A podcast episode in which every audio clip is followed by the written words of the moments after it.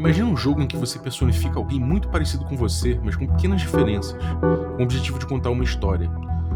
Nesse jogo, há outros integrantes também personificando seus personagens, também querendo contar suas próprias histórias.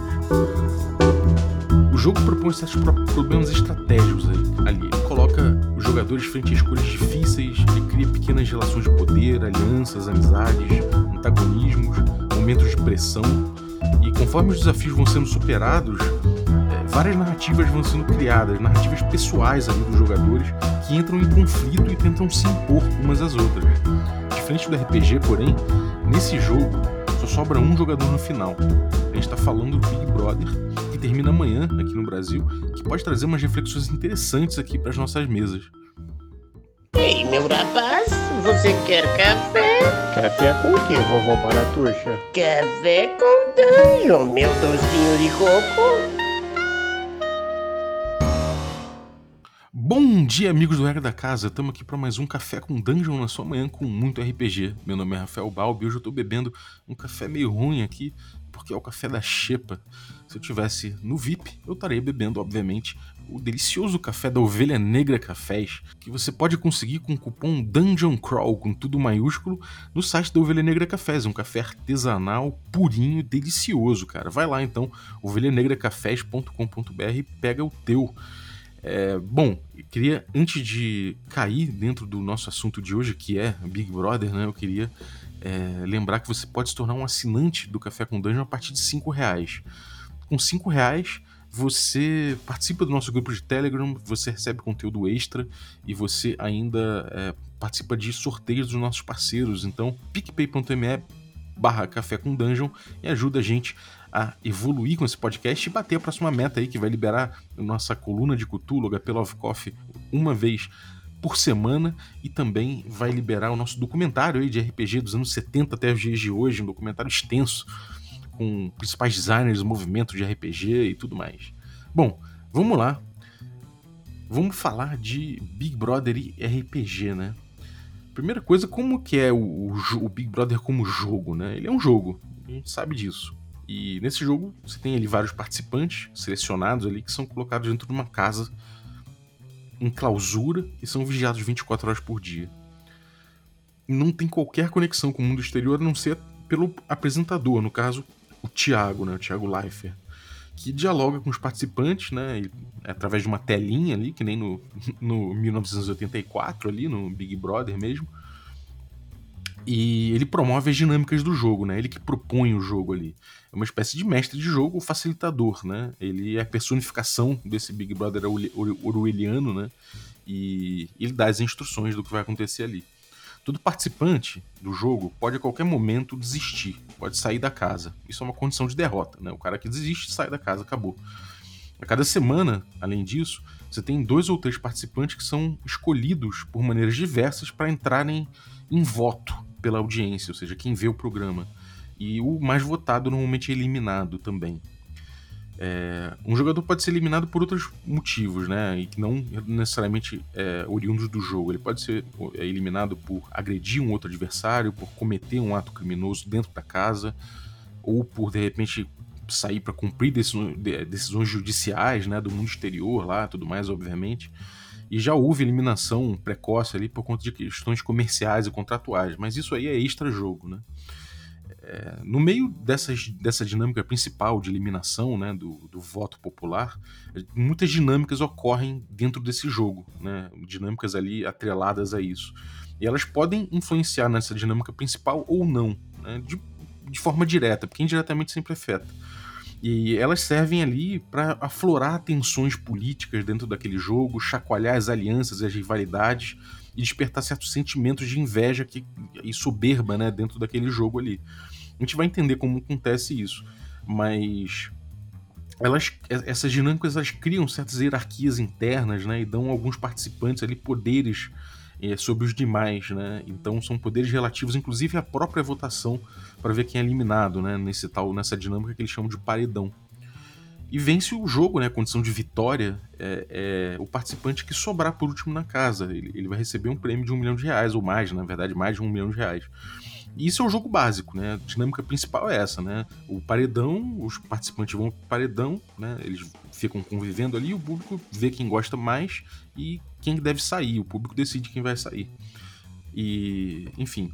Agora vamos ver essas dinâmicas que influem né, no paredão de forma geral. Você tem é, essas dinâmicas que vão botar outros nomes no paredão, ou seja, como se decide quem vai pro paredão, né?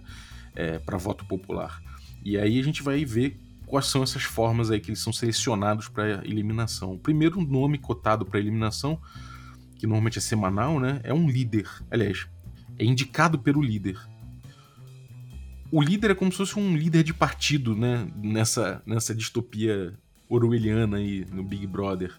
Ele se subordina, né, no, no caso, ao, ao grande irmão, mas ele ganha várias regalias, né? Ele, ele, ele é um subordinado, ele só se, se subordina ao grande irmão, ele cumpre as ordens do grande irmão, né? Se o grande irmão falar que ele tem que, ó, oh, você vai ter isso, vai ter aquilo, mas vai ter que fazer aquilo outro, ele tem que cumprir, mas os outros jogadores da casa normalmente ficam ali submetidos a ele, né?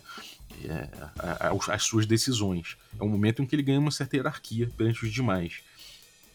E esse cara, ele ganha ali regalias, né? Ele ganha instalações especiais para ele, mais confortáveis, ele ganha prêmios especiais, comida especial. É, isso do lado dos outros participantes que ele escolher ficar com ele ali naquela área VIP que eles chamam, né? Então, é, junto disso, ele tem uma obrigação dada a ele pelo Big Brother, que é justamente escolher o primeiro participante a, a ser colocado no paredão, né? A ser colocado ali para o voto popular.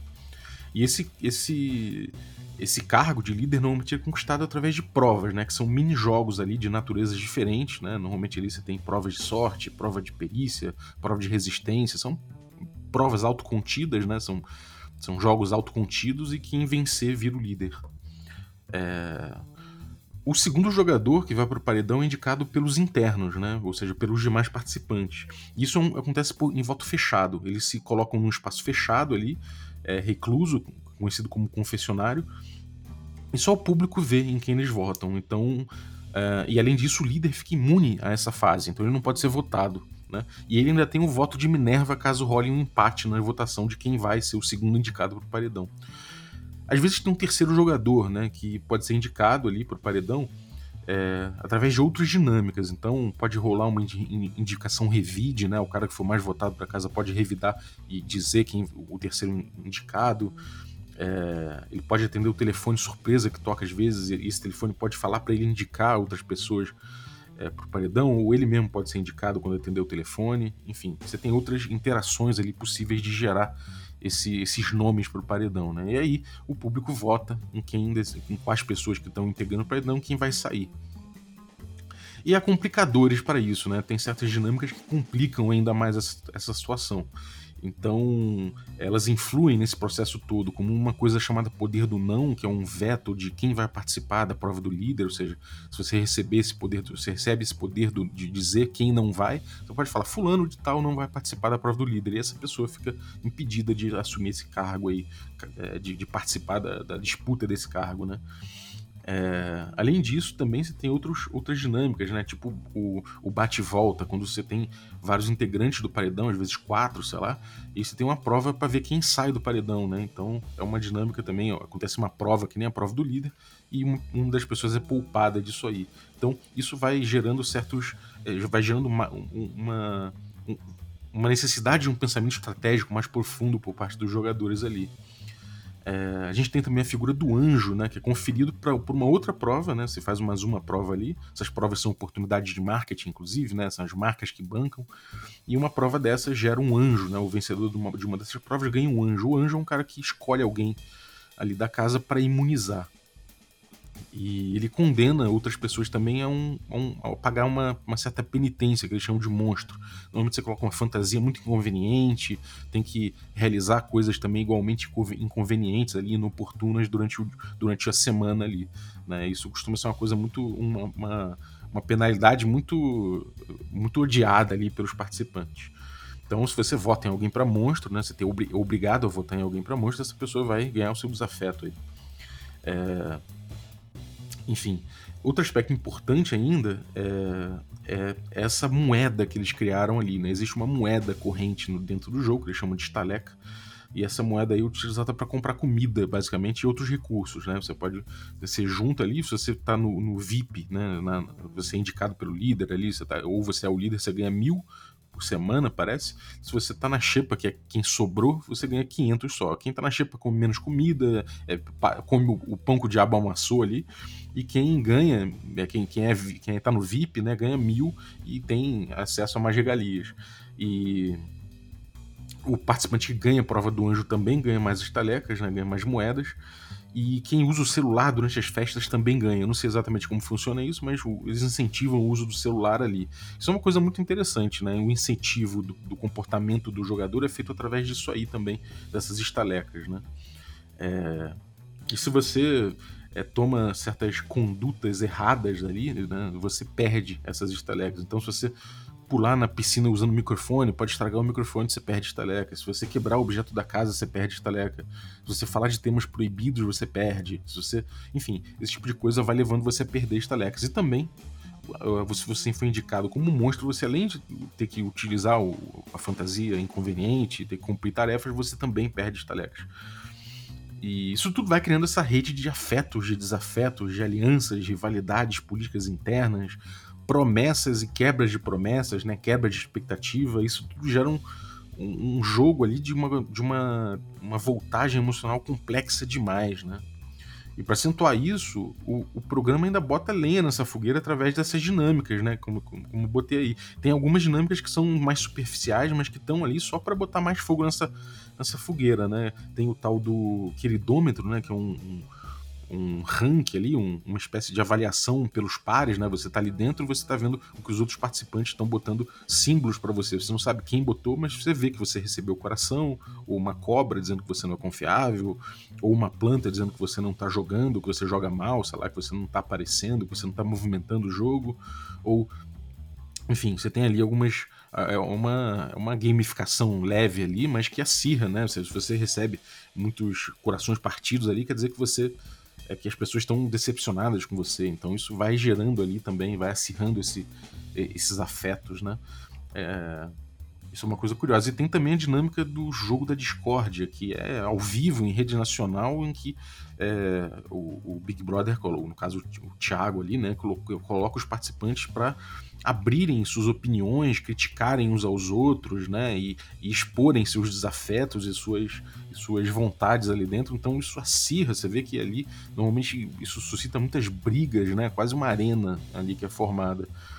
E isso tudo ali com fins de entretenimento, né? Para acentuar isso tudo. É... E aí você você estabelece algumas agendas desse, dentro desse jogo, né? Você, você tem ali alguns. É, na verdade, eu vou falar de agenda daqui a pouco, mas você estabelece alguns jogos dentro disso, né? Primeiro, você tem um jogo que é essa intriga feroz entre os participantes, né? Essa. É, essa, essa agenda política, né? Vou falar da agenda logo, essa, essa agenda política entre os jogadores, né? Isso aí que eles chamam de jogo em si. Eles, quando eles falam que estão jogando, é justamente dessa política interna que eles estão falando é, de como um tá vendo o outro, de, de grupos que vão se formar de voto para combinar voto, etc. Isso é que eles chamam de jogo. Mas tem uma segunda dimensão né, dentro desse jogo que muda tudo, que é o show, né? Que é um jogo é, sobreposto a isso, né? É, o paredão, ele no fundo, ele, ele é, é, é, é, ditado pelo público. O público vai decidir quem, quem que tá no paredão, né? Ou seja, quem do paredão vai sair. Né? Quem está no paredão é, é, ditado por esse jogo interno, mas quem sai do paredão, né? quem, quem é eliminado ali, é, é pelo público. Então é, há uma segunda dinâmica aí, que é a dinâmica do show, né? que é essa, essa influência do, da, da mídia. Né? Você está ali dentro de, um, de, um, de uma casa vigiada 24 horas por dia. E o Big Brother, no fundo, né, é, acaba dando por conta do show, uma nova, uma nova, um novo significado para essas interações do jogo, que eles chamam de jogo. Né? O, é, o jogo do Big Brother, então, no fundo mesmo, ele, ele é esse aspecto jogo, né, do, da política, ele é um palco para uma disputa de narrativas, né? O que a gente vê ali no Big Brother, essa, é, essa, essa interação política ali, ele é palco para você gerar sua narrativa. Né? Os jogadores estão ali vigiados pelas câmeras, sendo foco de um programa assistido por milhões de pessoas e eles jogam cientes que eles estão construindo ali uma persona para eles, né? Eles estão construindo um personagem. É, esse personagem para mídia, né? esse personagem midiático. Eles estão ali para impressionar o público. E isso é feito pelas atitudes que eles têm dentro do jogo. Existe ainda um agravante, né? Uma, a maioria do público ele não é impressionado diretamente pela narrativa que cada um constrói. Né? Isso é feito através da narrativa contada pela edição do programa, né? Que a maior parte das pessoas vem através da edição, que vai ali durante, sei lá, uma hora, às 10 da noite, né? Todo dia. Então existe essa edição do programa que é feita para mostrar para as pessoas o, os, os, momentos mais quentes do dia, né? Isso é uma parte importante do programa. Então, na verdade, as pessoas vão entender suas próprias narrativas e, através dessa edição. Né? Então isso gera uma outra camada ainda dentro desse jogo, que é que a edição do programa ela pode, de certa forma, gerar reputações ali, né? Pelo jeito que o programa escolhe contar as histórias que estão sendo que estão acontecendo ali dentro, isso pode é, ressaltar ou soterrar certas narrativas, né? Isso pode criar ali uma narrativa oficial com heróis e vilões particulares, né? Que não necessariamente corresponderia à, que, à narrativa que você perceberia se você estivesse vendo o, o, jogo 24 horas por dia. Né? Como algumas pessoas fazem. Existe, né? Você pagar o pay-per-view ali, você tem acesso a 24 horas. Hum, mas a maioria do público é impressionada por essa edição do programa, né? Então, até tem críticas sobre isso nas redes sociais. As pessoas que têm acesso viram e falam: Ah, peraí, a edição do programa foi tendenciosa. Critica-se isso, então isso leva o programa a adotar, na, em teoria, uma buscar uma postura mais isenta né, nessa edição. A simplesmente refletir os temas mais quentes que aconteceram durante o dia e pegar as falas mais relevantes de fato. É, isso cria essas agendas né, que eu citei. É, os jogadores sabem de tudo isso, então eles percorrem basicamente três agendas ali ao que eles chamam de jogo, né? Eles vão cumprir um papel nesse desafio político, eles sabem que eles têm que resolver esse emaranhado político, mas eles estão fazendo isso sabendo que eles estão construindo uma narrativa para esse aspecto show, né? E eles também sabem que essa narrativa vai ter que passar pelo crivo ali do, da edição, ou seja, ela tem que favorecer a edição. Então é uma coisa tríplice, né? É um jogo político, eles têm que agradar os pares, eles têm que agradar a audiência, e para agradar a audiência da melhor forma possível, eles têm, eles têm que agradar a edição do programa, né? o, Big, o próprio Big, Big Brother. Então, é, isso, é, isso é uma coisa muito curiosa. Né? É um jogo que, que tem diversos, diversas camadas diferentes ali. É, você quer agradar esses diretores. Então, os jogadores até citam esses caras, né? Eles falam, ai, Boninho, ai, Thiago. Eles citam é, quem tá fazendo a avaliação deles ali interna do programa durante o jogo. E isso se torna uma condição para eles mostrarem a sua própria narrativa, né? Isso é um aspecto importante desse jogo também, para além daquele jogo político ali dentro. Então, é, você tem ali o aspecto de cativar o público, cativar o diretor e de cativar os seus pares ali dentro, né? Tem uma quarta agenda mais sutil, que seria o participante querendo se mostrar para o mercado como um bom garoto propaganda, mas isso é uma coisa periférica, né? Isso não afeta tanto o jogo. Isso ali são as pessoas querendo se mostrar para o mercado, aproveitando o espaço publicitário que tem ali. Enfim, o Big Brother em si, né, o, o, programa, ele tem a função de organizar esse jogo. Né? Ele, ele organiza esse jogo, ele propõe dinâmicas, ele edita esse show. E os jogadores eles não sabem exatamente quais dinâmicas serão aplicadas quando, né? nem, nem quando, nem como vai ser aplicado isso. Eles conhecem a dinâmica principal do paredão, mas eles não sabem exatamente quando vai tocar o telefone secreto, quando que vai, enfim, esse tipo de coisa eles não sabem. Eles não sabem o que, que vai acontecer com quem atende o telefone, eles não sabem se, se o terceiro indicado para o paredão vai vir de um rebote, né, de um, de um, de um contragolpe. Eles não sabem disso. Ele, mas o público sabe, né? E isso dá transparência pro jogo porque eles sabem que o público tá vigiando esse tipo de coisa, que o público não aceitaria, obviamente, uma manipulação desse tipo de coisa. E, real, e realmente, eventualmente, quando parece manipulado, o público mete a boca no trombone e o programa tem que explicar, tem que, enfim, se desculpar. Uh, se desculpar não, tem que explicar o que aconteceu, né? Então o, o, a direção vai botando através desses, dessas dinâmicas surpresas, certas escolhas difíceis, né? É, fazendo os, os, jogadores improvisarem, né? Terem, terem, que agir ali em cima da hora, em cima do laço, tomando decisões que muitas vezes não, não, são, não são pensadas, não puderam ser pensadas, né? E isso incendia ainda mais a intriga política. Isso vai gerando alternativa para a construção de personagem. O bom jogador ali, ele percebe que mesmo nessas dificuldades, o que ele tem é a oportunidade de se mostrar como um personagem é, carismático, né? Para conquistar ali o público. e isso é também um jogo por parte da direção. A direção, de certa forma, é um elemento do jogo ali, também tá jogando, né? E ela manipula esses eventos ali periféricos, a dinâmica central, né? Para criar sua própria narrativa emergente. E essa narrativa emergente ela é combinação das vontades narrativas de todos os participantes em conflito ali, né, conforme eles se afetam pelos problemas propostos. Então, isso gera um controle, é, é, é como se fosse o mestre do RPG controlando o clima, né, controlando o ritmo da coisa, é, entendendo o que tipo de, de, de, conflito estimular ali dentro. O mestre faz isso o tempo todo dentro do RPG, né? isso acontece no Big Brother também. É... E o que é essa narrativa emergente, né? Qual a natureza dela, né? Essa narrativa, normalmente, ela é, é produto da edição, mas ela tem um impacto no público, né, é, do jogo ali.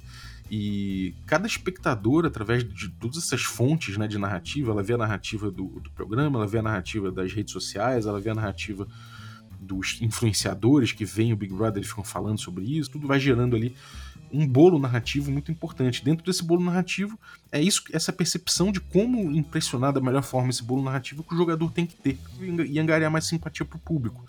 Né? É, o jogo da casa, essa dinâmica política interna, ela pode ser extremamente bem feita. Mas se isso não agradar o julgamento do público, né, feito a partir das narrativas emergentes todas ali, né, da, da atuação, nada disso adianta. Para vencer o jogo, você precisa passar por pelo menos um escrutínio popular ali, né? Você precisa passar por pelo menos um paredão. Então você tem que agradar o público para vencer. E isso é perceptível, né? Eh, porque os jogadores o tempo todo se justificam perante o público, né? Todas as atitudes que eles tomam nesse jogo político, eles, eles justificam, eles falam que é bom, eu tomando uma atitude contraditória aqui, mas é por conta disso, disso, daquilo, né? Se o cara prometeu alguma coisa e não cumpriu, ou se. E, e, tudo ele tem uma preocupação em se justificar. Os jogadores se justificam o tempo todo perante o público. Né? Eles buscam fundamento para qualquer decisão que eles tomam ali. Né? Se eles vão colocar alguém no paredão, eles, eles têm que justificar né? eles, eles justificam para o público. Se eles, se eles levam alguém junto, é, eles justificam essa afinidade, eles tentam dizer porquê. Né? Quando indica alguém para monstro, eles tentam é, justificar isso para tentar ficar bem politicamente, mas também para o público entender por que, ele tomou aquela decisão e julgar aquilo ali de uma forma com, com, com simpatia com aquela decisão. Né? E fora isso também tem ali uma capitalização feroz cima dos erros dos outros, né? Então, é, se, se, você vê que alguém fez alguma coisa que pode quebrar sua reputação, você faz questão ali de ressaltar aquilo, de apontar aquilo, de, de usar, inclusive, ali os momentos ao vivo, né? E tentar é, influenciar a edição do programa a mostrar aquilo, né? E também para mostrar as suas virtudes, quando você realmente ali age com, sendo justo, sendo é, pacificando as coisas, organizando as coisas, esse tipo de coisa também você tenta ressaltar, né? Você tenta se fazer ali. Isso é a construção do seu personagem.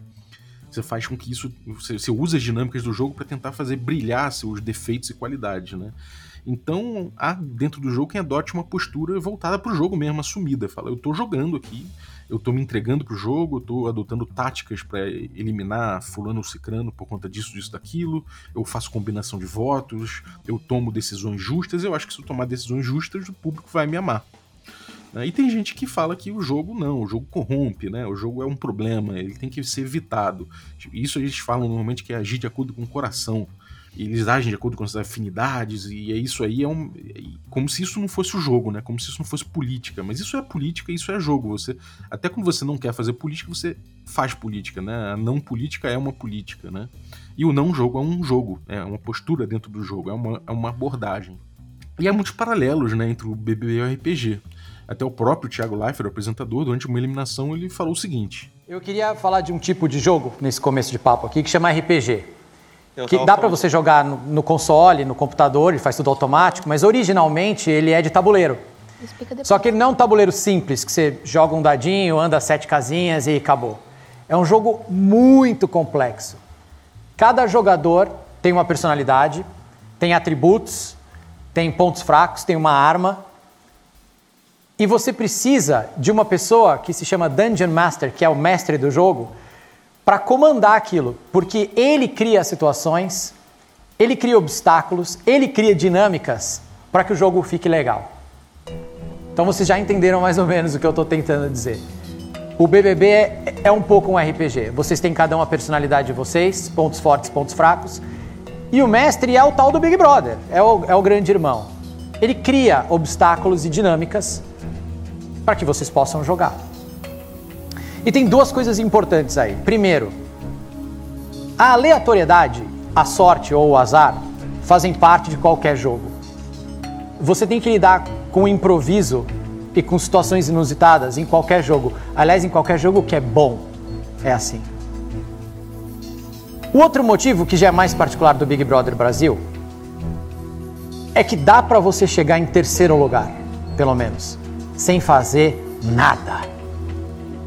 Fica passando míssil para lá, míssil para cá e você tá aqui, ó, escondidinho ali na piscina, quietinho na cozinha, sem fazer nada, e você vai chegar em terceiro ou quarto. E aí o Big Brother não vai deixar.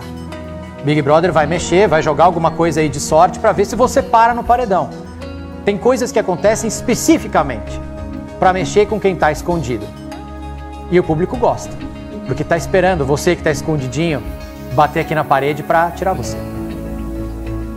Só que esse tipo de jogo, essa aleatoriedade que às vezes acontece, pode criar em vocês um sentimento perigoso que não deve, vocês não devem sentir, que é o de que vocês seriam passageiros do jogo. Do tipo assim, ah, o público vai decidir mesmo, então dane-se, não vou jogar. Ou, o é, que, que adianta planejar tanto? O que, que adianta eu ir atrás, caçar voto e convencer uma pessoa? Se chega domingo à noite, cai um piano na minha cabeça e pff, tudo que eu fiz foi embora. Mas não é verdade. A gente nunca chegou para você e falou: indique Fulano, indique tal pessoa. Você fez porque você quis. A gente nunca mandou você escolher tal pessoa do VIP ou tal pessoa da Xepa. Você fez o que você quis. A gente só falou a regra. Quem aplica é você. Então assuma a bronca. Ah, mas eu não tinha opção. Tocou o Big Fone e eu tive de colocar três. Não, não, não, não, não. Você colocou quem você quis.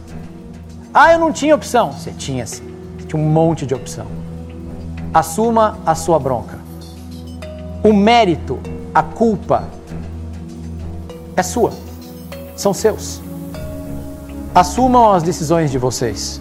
Aceitem as consequências. Quem sai do jogo hoje é a Carla. Primeiro lugar, ele traçou um paralelo ali entre o Big Brother e o mestre, né? E ali a gente vê um discurso falando do mestre como o cara que propõe um desafio, como eu falei lá em cima. E o cara é, é o cara que cria obstáculos, né? Mas não somente isso ele também ressaltou esse aspecto que a gente já viu aqui, que é a questão de gerar um ritmo, de criar assunto, sacudir os participantes, né? E claro que é um fim de entretenimento nisso. Mas nesse particular, a gente tem aqui uma das principais funções, de fato, do mestre de jogo na mesa, né? De RPG. E isso, isso se, é, tipo, estando centrado na mão de um cara só, como no D&D, ou estando diluído ali nos outros participantes, como no RPG do Fiasco, né? É, tem outros elementos também que o Thiago citou no discurso, que foi a aleatoriedade, sorte, azar, esse tipo de coisa. E, e como é, os jogadores têm que improvisar ali perante as situações emergentes que a gente citou ali atrás também, né? E isso aí é uma fala que, que no fundo, tá puxando essa imparcialidade, né? essa transparência na atuação do mestre. Ou seja, é, tem formas aqui que são questão de sorte, de azar, que ou você vai pagar pelas, su pelas, suas, eh, pelas suas atitudes. Isso é, é, é, a importância da imparcialidade e da transparência da atuação do Big Brother. E isso é um paralelo que a gente faz com a mesa também. O mestre ele tem que ser transparente, né? ele tem que ser imparcial. Ele é um cara que está ali, a não ser que o jogo em determinado momento fale que ele vai atuar de determinada maneira que seja imparcial, né? E existem jogos que fazem isso Pesadelos Terríveis é um exemplo disso. É, normalmente o, o mestre tem uma postura de isento, né? Ele está ali justamente para para promover o jogo, né, e, e para ser justo e transparente com todo mundo. E isso o BBB tem essa preocupação muito clara também, né?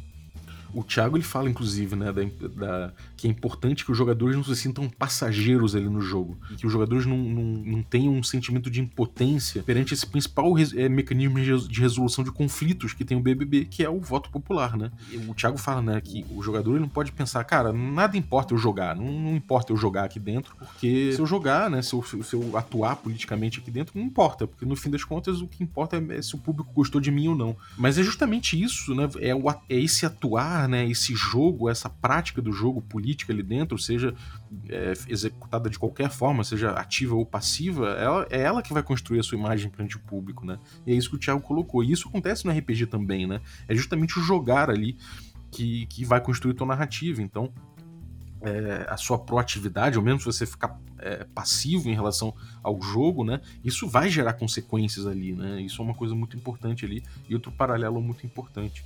É, o Thiago fala, né, que esse é o jogo em que os jogadores gozam de plena agência, né? Ele praticamente está dizendo isso, né? Eles têm liberdade, eles têm, eles têm, é, eles têm plena agência para atuarem dentro das, das atividades ali do, e dos desafios propostos por ele, no caso, pelo mestre, né? Eles, go eles go gozam de plena liberdade para proporem ali suas agendas é, narrativas, né? Suas, suas próprias histórias, para criarem suas próprias histórias ali dentro. E, e o BBB, em teoria, não influi no impacto direto que vai vir dessa, dessa atuação, né? Isso aí quem vai fazer é o público. Então o BBB ele, ele é imparcial, ele tenta colocar ali um espaço, ele tenta criar esse palco para os jogadores criarem os personagens e o público avaliar. Você vê né? que eu falei duas coisas ali né, na, eh, nessa, nessa, última, nessa última parte aqui, eu falei duas coisas que são justamente o que formam a agência do jogador, que é impacto e liberdade. Isso né? é uma coisa muito importante, cara, da gente, da gente trazer, que é um paralelo que eu acho que é, é, é sensacional que o, que, o, que o cara fez ali, né? É, como o mestre que diz pro jogador pro personagem que morreu, né? O personagem morreu, o mestre vai lá pro jogador e fala: Cara, não fui eu que matei esse, esse personagem. Você teve liberdade para decidir o que você ia fazer ali, para assumir os seus riscos. E, e, o Thiago falou, né? Exatamente. Você fez o que você quis, então assuma a sua bronca. O mérito, a culpa é sua. Assumam as decisões de vocês. Aceitem as consequências. E isso aí é uma coisa que você tem tranquilidade de falar quando você é um mestre imparcial, né? E quando você é um mestre que propôs o desafio. Você propõe o desafio e você é imparcial e os jogadores têm liberdade para escolher e a escolha deles tem que ter impacto, né? Isso é a agência do jogador, é isso que gera imersão no jogo, né? A partir do momento que o BBB não agisse de uma forma transparente nas propostas de desafio, ou viciasse ou quebrasse a liberdade de escolha dos participantes, os jogadores poderiam reclamar das suas eliminações com, com, com razão, né? É, do mesmo jeito que um jogador que, que tem a sua agência podada, ele pode é, reclamar por, por perder o seu personagem, pelo seu personagem morrer. Né? E o programa garante essa liberdade né, para os jogadores tomarem suas decisões, é, sendo imparcial justamente na sua forma de mostrar o jogo, né? E também para que eles possam sofrer ali os impactos da sua decisão julgado pelo público. E isso reforça a ideia de que o jogo ele é o palco para essa construção de narrativa, né? Como eu falei ali. E e que jogo vai ser jogado, querendo ou não, né? Ele vai ser jogado.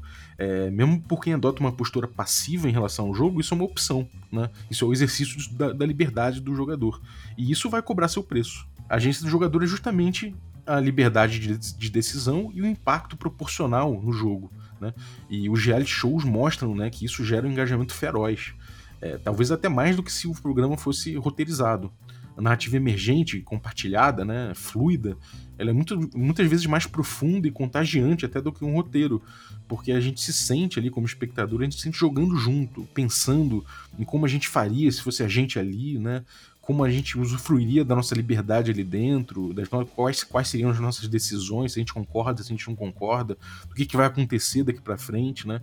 Isso é um dos principais poderes do, do BBB e, e pode ser também do RPG, né? Não somente como entretenimento nas streams, mas na mesa também, né? Afinal de contas, a gente essa agência do jogador é, é, é, um fator de imersão muito, muito importante. Na verdade, é uma condição de imersão. Né?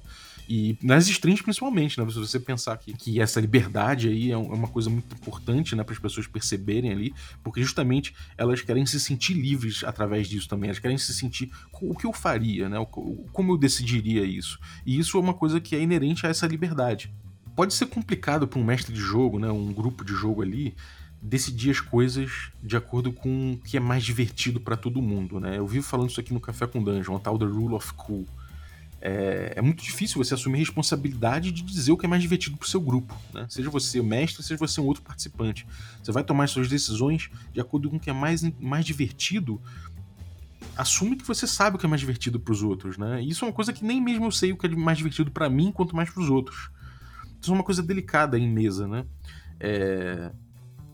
Então, isso é uma coisa que normalmente no jogo eu falo, cara, tenta buscar outro parâmetro, né, para decidir as coisas, em vez de dizer o que é mais legal, né. Só que no caso do BBB, a gente tem ali é, um grande público em votação ampla na internet que torna palpável esse rule of cool, né? Você decidir as coisas pelo que é mais legal, porque o público vai dizer justamente o que ele achou mais legal, né? Então o voto vai revelar o impacto das, atitudes dos jogadores com muita clareza nesse quesito, né? Do quão, do quão legal foi isso, do quanto o, público achou legal. E, e, o seu principal método de resolução do BBB, no fundo, no fundo é o rule of cool, né? O público vai dizer o que é legal, por votação. E quem, quem decide é um ente de fora, é o público, né? É essa massa que é de fora. O público não está necessariamente jogando ali dentro. Ainda que o público ainda tenha uma. Ainda existe um, um, uma dimensão de jogo para o público, né? Porque você quer, quer que o seu favorito ganhe. E isso envolve, às vezes, você atuar politicamente com seu voto ali, né? o voto, a gente sabe, é também uma arma política, né? E você influi na política interna da casa através do seu voto. Você votar, por exemplo, para ir para o paredão uma pessoa que é muito famosa e que tem, tem muita aceitação perante os outros aqui, e essa, e essa pessoa, você está votando para ela ir para o paredão com alguém que você quer que ganhe, pode ser um risco que você está assumindo ali, né?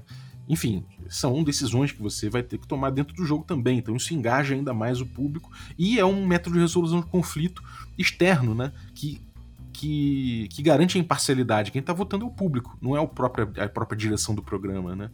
Então isso vai amarrando toda essa experiência aí. O, o voto, no fundo, ele, no fundo, ele revela é, o impacto das, da, da, agência do jogador, né, dos jogadores ali, o impacto que a liberdade que ele teve de agir, as decisões que ele teve no público, né, na, nessa mídia de massa. E se o BBB é um RPG, o principal método de resolução dele é o Rule of Cool, a regra do que é mais divertido. Quem sabe isso não seja um ponto de partida interessante para sistemas de jogo de RPG, né? É, principalmente nas strings aí, de começarem a utilizar o Rule of Cool de uma forma mais profunda, né? propondo um, uma nova camada, talvez, às agendas dos jogadores, novos métodos de resolução de conflito, baseado no que a maioria do público acha legal. Né? Isso é uma coisa interessante de se estudar, de se pensar, porque de fato tem muitas lições aí para RPG no BBB, né? que seja em relação à agência do jogador, ao papel do mestre, a narrativa emergente, a resolução de conflitos, né, resolução de, de questões internas do jogo. Então, acho que de forma geral a gente tem aí comparações muito interessantes entre essas duas coisas. Bom, mas é isso. Espero que você tenha curtido. É, obrigado você que ficou até, até agora ouvindo aí o, o Café com Dungeon. Valeu, Zaço, pela tua audiência. E obrigado também aos nossos assinantes, a galera que torna possível essa aventura, os nossos assinantes de café expresso, dentre eles aí o Marcos Barreto, muito obrigado Marcos, nossos assinantes de café com creme, muito obrigado aí é, Rafael Raposo, meu amigo de infância aí, muito obrigado Raposo.